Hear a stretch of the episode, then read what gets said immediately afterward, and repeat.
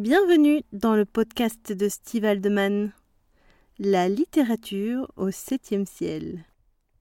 Bonjour à tous, j'espère que vous allez bien. Aujourd'hui, ce podcast est consacré au roman Enjeu d'amour de Yo et Gaël.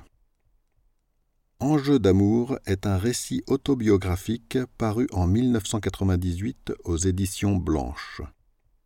Ce livre, je l'ai lu dans des circonstances particulières. C'est Frank Spengler, fondateur des éditions Blanches, qui me l'a conseillé lui-même au début de nos échanges. C'est lui qui l'avait édité, et il a pensé à m'en parler quand je lui ai précisé que Rose et moi écrivions un double roman une histoire d'amour dans un cadre BDSM narré de deux points de vue complémentaires. Il y a pensé parce que le livre qui nous intéresse aujourd'hui est un récit qui donne également le point de vue de deux amants, un maître et sa soumise. Rose et moi l'avons donc lu avec un grand intérêt, les histoires de ce type étant très rares. Voici ce que j'en ai retenu. Enjeu d'amour raconte l'histoire qui lie Yo et Gaël. Alors qu'ils se connaissent depuis quelques années, une phrase de Yo va faire basculer leur relation à l'intime. Assez vite, leur relation va prendre une tournure BDSM, Yo se sentant attiré par le rôle de soumise, et Gaël construisant les scènes qu'il imagine pour eux. Au fur et à mesure que l'on avance dans le livre, on découvre qu'ils expérimentent des pratiques de plus en plus extrêmes, au point de justifier pleinement la citation introductive de La Rochefoucauld, qui figure dans l'édition originale. Je cite Qui vit sans folie n'est pas si sage qu'il croit. Fin de citation. Au cours de ces jeux, Yo et Gaël trouvent de la sensualité, et leur relation s'en trouve renforcée. Au bout d'un moment, un troisième protagoniste vient aider Gaël à pimenter leurs ébats, qui est nommé Maître Patrick dans l'ouvrage. De mémoire, ce n'est pas dit dans l'histoire, mais il s'agit de Patrick le Sage, dominant célèbre dans les milieux SM, qui a été cité dans bien d'autres romans, à l'image du Lien de Vanessa Duriès ou de Soumise de Salomé.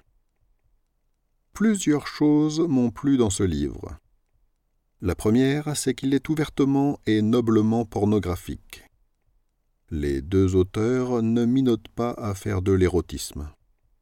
Ils n'ont pas enrobé leur narration avec de l'esthétisme, qui revient souvent à éviter des mots qui pourraient paraître trop crus aux puritains.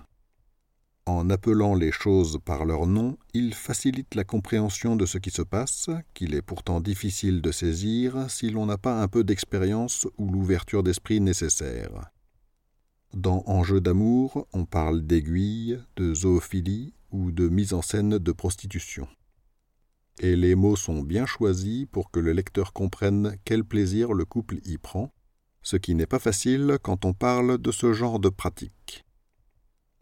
La deuxième chose qui m'a plu, c'est qu'effectivement, le livre est bien écrit à deux mains. Il ne s'agit pas d'un livre écrit avec les idées mélangées du couple. Certains passages sont de Yo et d'autres sont de Gaël. Parfois, ils décrivent tous les deux la même expérience qu'ils ont partagée, et l'on peut découvrir qu'ils n'ont pas toujours ressenti les choses de la même façon. Parfois, le lecteur n'en découvre qu'une version. Mais à chaque fois, on ressent bien cette liberté qu'ils se sont accordée de vivre pleinement leurs fantasmes. C'est très appréciable. Le troisième aspect de ce livre qui m'a plu, c'est l'honnêteté des narrateurs par rapport aux enjeux propres au BDSM. On lit qu'ils doutent par moments, qu'ils se demandent si les séances qu'ils vivent ne vont pas les emmener trop loin. C'est le danger avec ce genre de pratique. Quelle est la limite? À partir de quand se met-on en danger? Profiter de son corps et lui faire subir les stigmates du plaisir et de l'amour, ce n'est pas malsain, mais où se situe la limite à partir de laquelle c'est destructeur pour soi? À partir de quand peut-on penser que les risques sont trop grands? Ces questionnements ne sont pas éludés dans le récit. En revanche, il y a quelque chose qui m'a laissé dubitatif et de multiples passages m'ont paru étonnants. Ils parlent tous les deux d'amour, et cette idée est le fil conducteur de leur récit, une sorte de leitmotiv à l'origine de leur relation. Cependant, des petites choses ont fini par m'en faire douter. En effet, le livre ne dit pas grand-chose d'eux, de leur vie quotidienne et de la façon dont ils se sont rencontrés. On sait juste qu'ils se connaissent déjà depuis quelques années. Au fur et à mesure que l'on avance dans le livre, on comprend qu'ils ne partagent pas de vie commune et qu'ils ne vivent pas ensemble, même s'ils passent quelques congés ensemble. Mais comme leur situation n'est pas clairement expliquée, cela débouche sur un paradoxe. Car à aucun moment il n'est confirmé que le couple est libertin, ou bien illégitime, ce qui aurait pu fixer les choses et qui aurait permis que je me concentre sur l'histoire, au lieu de me demander ce qu'il en était. Par ailleurs, il est vrai que cette évocation d'un amour très fort s'est confrontée à ma propre conception de ce qu'est l'amour. Pour ma part, je ne peux l'envisager sans que ces sentiments soient le terreau d'une vie de couple, sans que cela débouche sur un partage de vie commune, des projets, des enfants et des sentiments exclusifs, même si le libertinage est une pratique qui ne me rebute pas.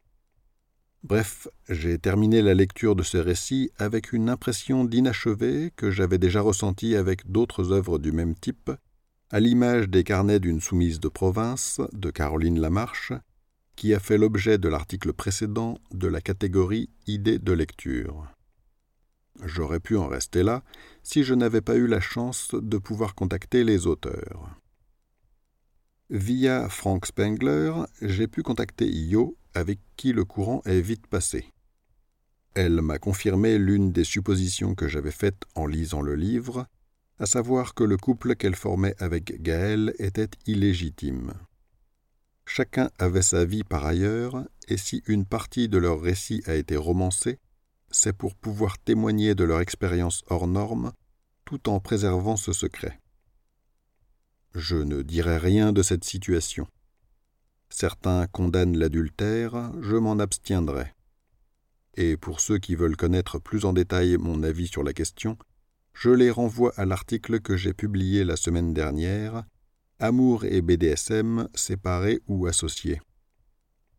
En revanche, la confirmation que Yo et Gaël formaient un couple illégitime m'inspire une réflexion semblable à celle que j'ai expliquée à la fin de l'article concernant les carnets d'une soumise de province.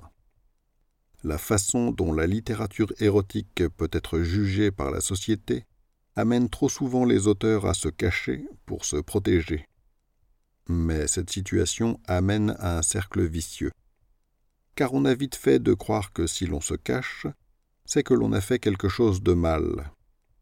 Personnellement, j'ai fait la connaissance de Yo, et c'est une belle personne, très investie dans sa passion, son métier. Son récit avec Gaël n'a pas pour vocation principale d'exciter, c'est un partage avec le lecteur, une invitation à comprendre cette relation particulière, ses émotions, cette autre façon de découvrir notre humanité dans toute sa complexité. Merci à eux. Vous pouvez découvrir les liens en description pour approfondir les sujets dont j'ai parlé. Si vous avez écouté cet épisode en podcast, je vous invite à vous rendre sur mon site stevealdeman.com pour y trouver les liens en question, d'autres articles, ainsi que les romans que Rose et moi avons écrits et ceux qui seront bientôt publiés. Je vous souhaite une excellente journée et à bientôt dans un prochain numéro.